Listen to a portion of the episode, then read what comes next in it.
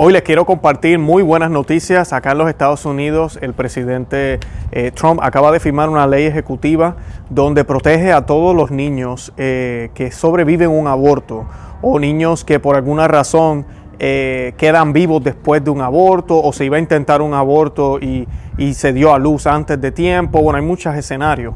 y pues él está poniendo esta ley que va por encima de las leyes que permiten el aborto y pues es una excelente noticia, especialmente en estos tiempos de oscuridad. Y quiero discutir un poquito sobre esta ley porque las personas piensan que simplemente proteger a los niños, mucho más que eso. Voy a estar hablando hoy de eso. Además de eso, les voy a compartir eh, varios testimonios de personas que eran abortistas o trabajaban en clínicas abortivas, de testimonios de, niños que salían vivos y qué pasó, qué hicieron con esos, eh, con esos niños. Y además de eso, vamos a hablar un poquito de qué nos dice la iglesia y las Sagradas Escrituras sobre el aborto.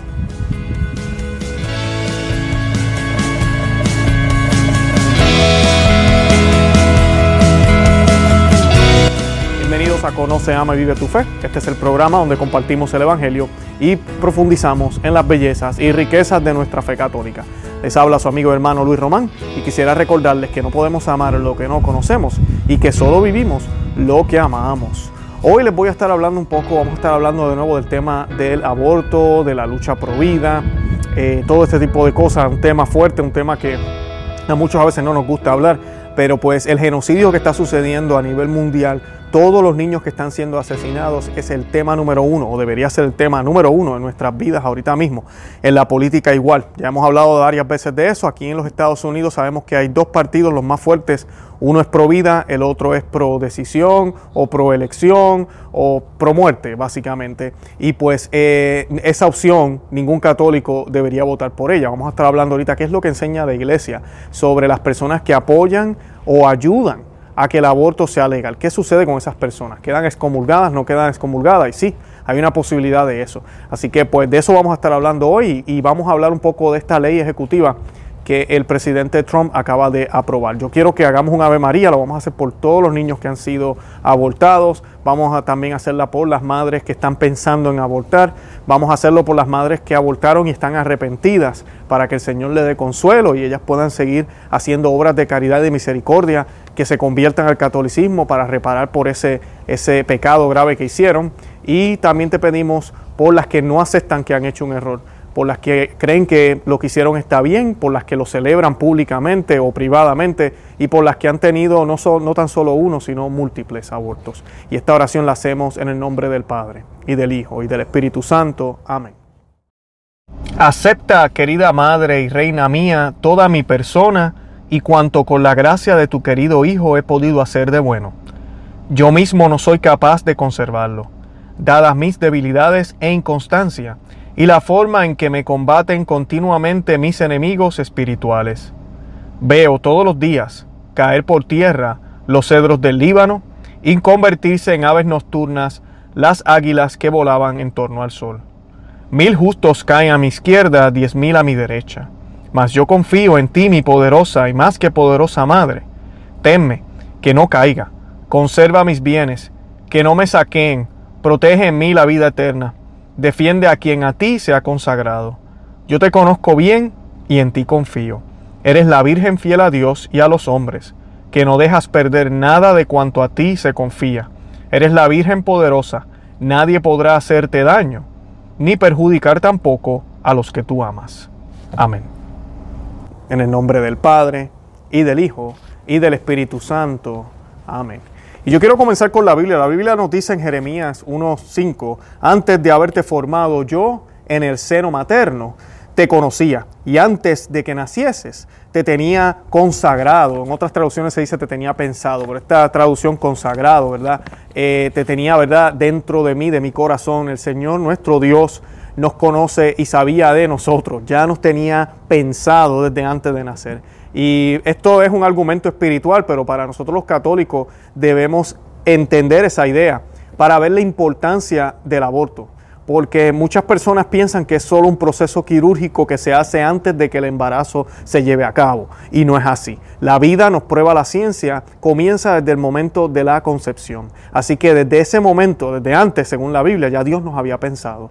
Y pues el que se mate o se destruya o se interrumpa, como le llaman, ese embarazo es un asesinato. Así de sencillo, eso es lo que es. Y es un pecado mortal un pecado mortal y un pecado grave que llora ante los ojos de Dios, porque no tan solo es matar a, otro individuo, a otro ser humano, sino es la circunstancia, un individuo que no se puede defender, no puede hablar, un individuo que está siendo asesinado por, por la única persona que lo puede proteger, que no es ni siquiera su papá, su papá puede intervenir, claro que sí, pero es su mamá. Su mamá es a la que Dios le ha dado la capacidad de poner, tener en su vientre vida y ella está negando esa responsabilidad y dejando que se haga un proceso, o tomándose una pastilla o, el proceso que haya decidido hacer.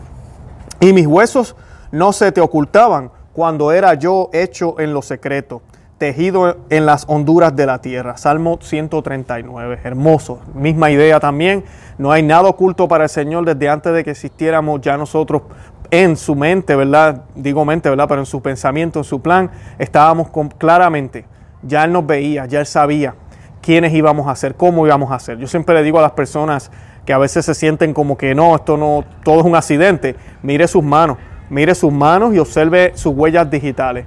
Ninguna persona ha tenido, ninguna persona tendrá y ninguna persona tiene de los billones y billones de personas que han vivido en este planeta sus huellas digitales. Y usted dirá, ¿cómo es posible? Pues así es. Así es son únicas nuestras huellas digitales. O sea que no somos un número más como nos tienen con el Seguro Social o el nuevo orden mundial o la tarjeta de salud o lo que sea. No, somos hijos de Dios y somos cada uno único, distinto. Hasta los gemelos tienen huellas digitales diferentes. Y en, el, y en el Catecismo de la Iglesia Católica, yo les quiero citar aquí para los que quieran buscar, y estoy utilizando el Catecismo Nuevo, que sé que es la copia que la mayoría de las personas tienen, como que hemos hablado aquí en el, en el eh, show, en el episodio hemos hablado eh, varias veces de que está el catecismo de la Iglesia Católica, que todo el mundo conoce, el catecismo de, Juan Pablo II, pero también está el catecismo de San Pío X, extremadamente recomendado. Es mucho más corto y más concisa las respuestas. Y es pregunta y respuesta, pregunta y respuesta de una manera bien concisa, excelente para aprender eh, pues lo básico de nuestra doctrina católica. También está el eh, catecismo de Trento, que es un poco más eh, gordito, como decimos en Puerto Rico, yo les recomiendo que lo vean, Catecismo Romano, si pueden conseguir una copia de ese. Yo les recomiendo eso. Y Catecismo de la Iglesia Católica, que tiene sus buenas cosas también, pero pues, como ya hemos hablado aquí, eh, pues eh, a veces como que empapan demasiada información y puede ser un poco distinto, difícil de comprender.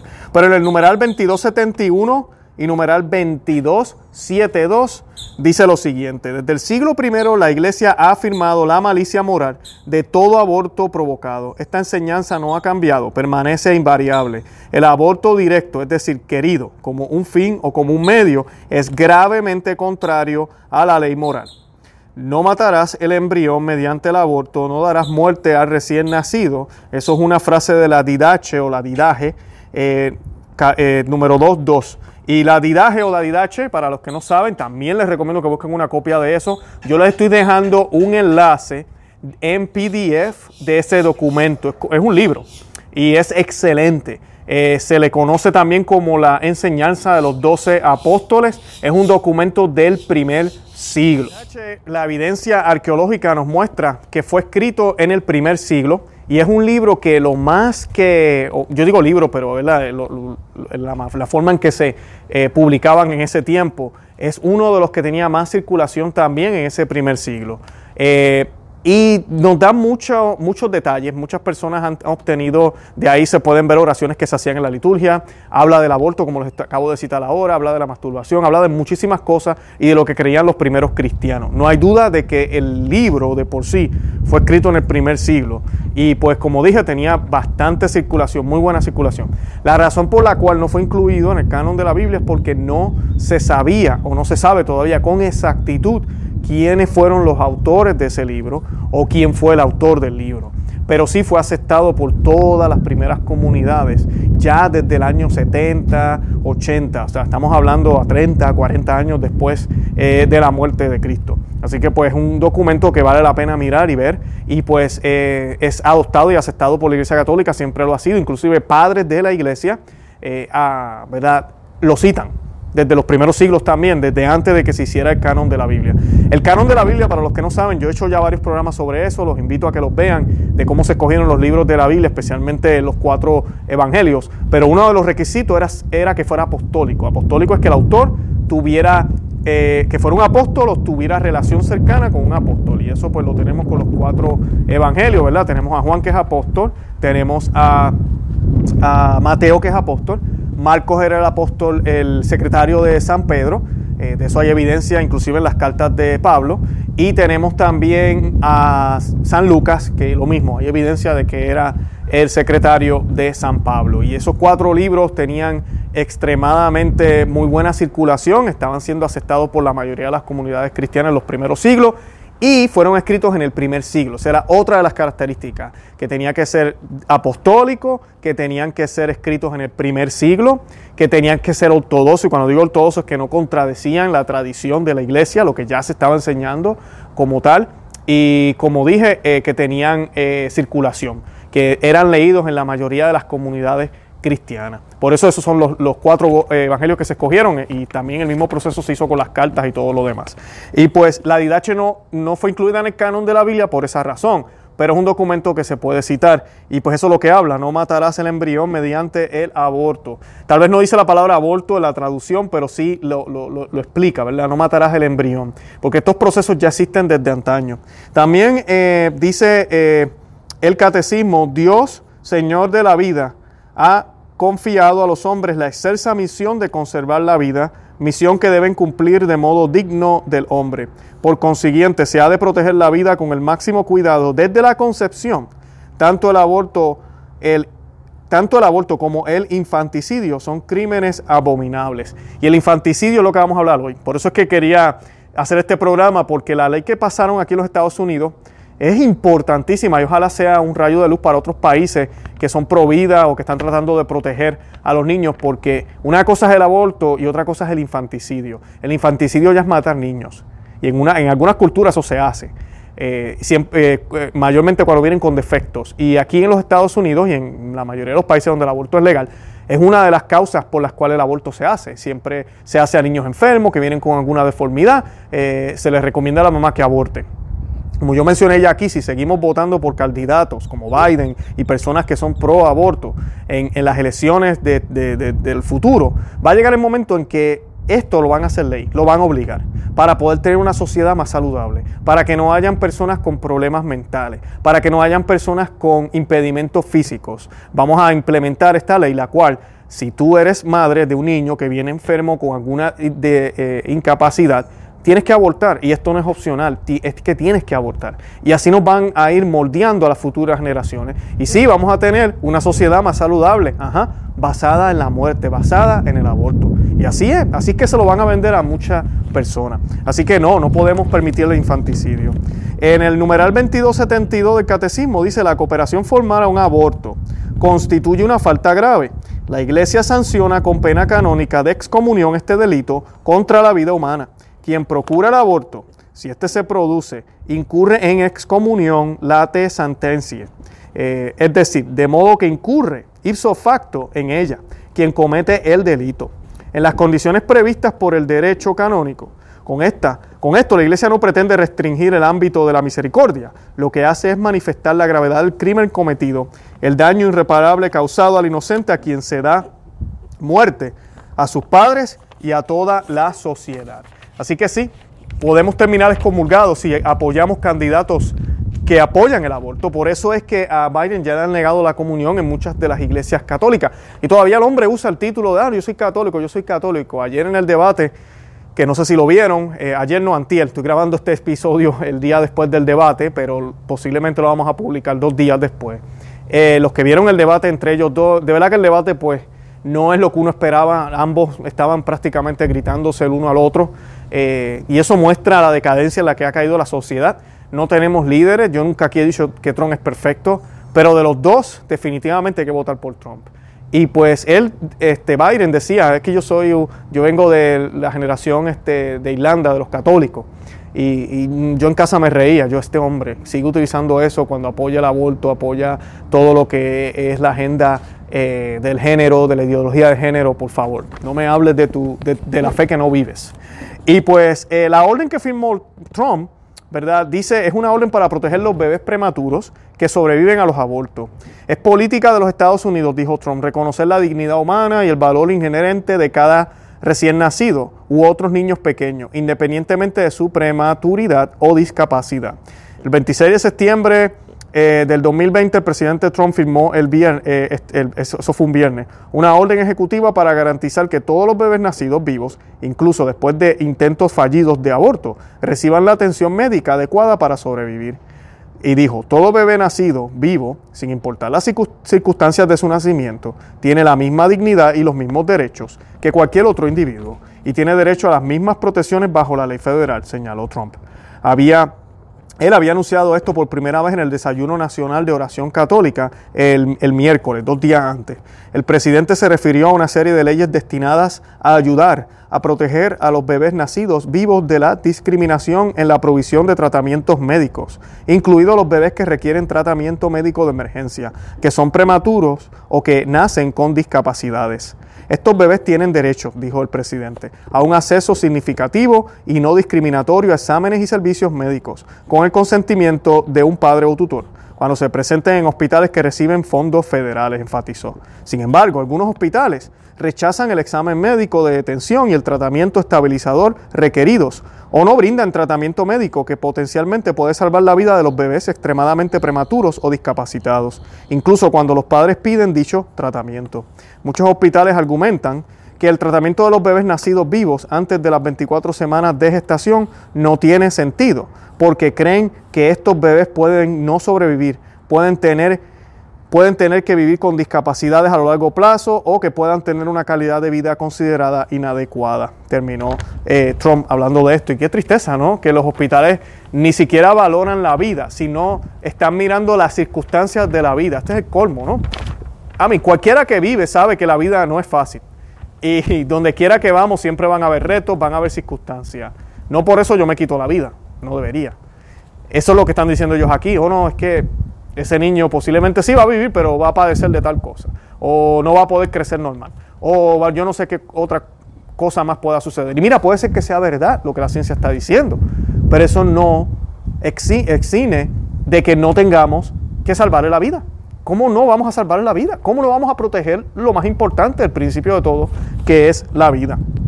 Trump también respondió, sin embargo se ha demostrado que el tratamiento activo de los bebés extremadamente prematuros mejora su tasa de supervivencia y la negación de dicho tratamiento o el desaliento de los padres de buscar dicho tratamiento para sus hijos devalúa la vida de estos niños y puede violar la ley federal.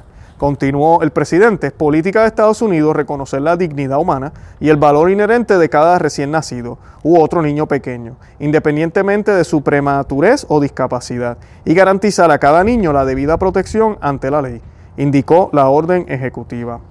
Eh, Alex Azar, secretario del Departamento de Salud y Servicios Humanos, comentó, la misión de nuestro departamento es proteger la salud y el bienestar de todos los estadounidenses. Y eso significa todos los estadounidenses, incluidos los bebés prematuros y los bebés con discapacidades. La orden ejecutiva del presidente es otro paso más pro vida eh, del presidente más provida en la historia de Estados Unidos y asegura que proporcionamos las mismas protecciones para los bebés inocentes que nacen prematuros o con discapacidad que brindamos a todos los demás estadounidenses, agregó. En septiembre del 2019, los expertos médicos Provida arrojaron luz sobre el tema del infanticidio eh, que significa dejar morir a los bebés que nacen vivos sin intentar brindar el mismo nivel de atención que recibiría cualquier otro niño durante una audiencia en, en, la, en el Capitol Hill o en Washington. La doctora Robin Pieruzzi, quiero que escuchen esto, estos son unos testimonios que vamos a compartir ahora de personas que trabajaban en lugares abortistas o saben qué era lo que se hacía. La doctora Robin Pieruzzi, neonatóloga y académica del Instituto Charlotte Lozier, Provida, elaboró sobre el estándar de atención médica que se debe garantizar a los sobrevivientes de aborto. Ni yo ni el equipo mío siempre podemos arreglar o curar los pequeños recién nacidos que vienen a nosotros, admitió Pierucci. Pero no existe un ser humano que literalmente valga menos que otro. Incluso si hay una decisión de no resucitar debido a una prematuridad severa o una anomalía congénita, esto nunca equivale a no me importa o a una excusa para abandonar el bebé o la madre, dijo. El cuidado es lo mínimo que le debemos a ellos, ya sea que el nacimiento sea prematuro o término. La doctora Katin Auman, una obstetra ginecóloga jubilada y ex abortista, también está afiliada al Instituto Charlotte Lossier, testificó que de hecho era posible que los bebés sobrevivieran a una variedad de métodos de aborto y que ha habido muchos casos y múltiples testigos que se han presentado y han admitido que vieron a bebés muertos de forma activa o pasiva después de sobrevivir el aborto. Qué tristeza, ¿no? Dice, en Florida una mujer a la que colocaron laminaria en el cuello uterino para dilatarla, regresó para su procedimiento, pero el médico llegó tarde y dio a luz a una niña viva a las 23 semanas. El dueño de la clínica, sin experiencia médica, cortó el cordón y colocó al bebé que aún vivía y la placenta en una bolsa de riesgo biológico. Los restos fueron encontrados por la policía una semana después de varias llamadas. Qué tristeza, ¿no? De estas hay muchas historias como, como esta, hay muchísimas, de este tipo de cosas que suceden. Así que esta ley sí tiene importancia, es necesaria y va a proteger a miles y miles de niños que podrían pasar por esta situación. Hay otro testimonio también de una señora que dice que en el hospital la enfermera llevaban a los niños que todavía amanecían vivos, los ponían como en una, como un lavamano y los dejaban ahí a que se murieran. Eh, y hay muchísimas más. Así que tenemos que orar por esto y darle gracias a Dios por esta ley. De verdad que eh, con eso yo termino hoy. Los invito a que visiten nuestro blog, conoce, ama y vive tu fe.com, que se suscriban aquí al canal en YouTube y que le den me gusta y que le dejen saber a otros que existimos. De verdad que los amo en el amor de Cristo y Santa María, ora pro nobis.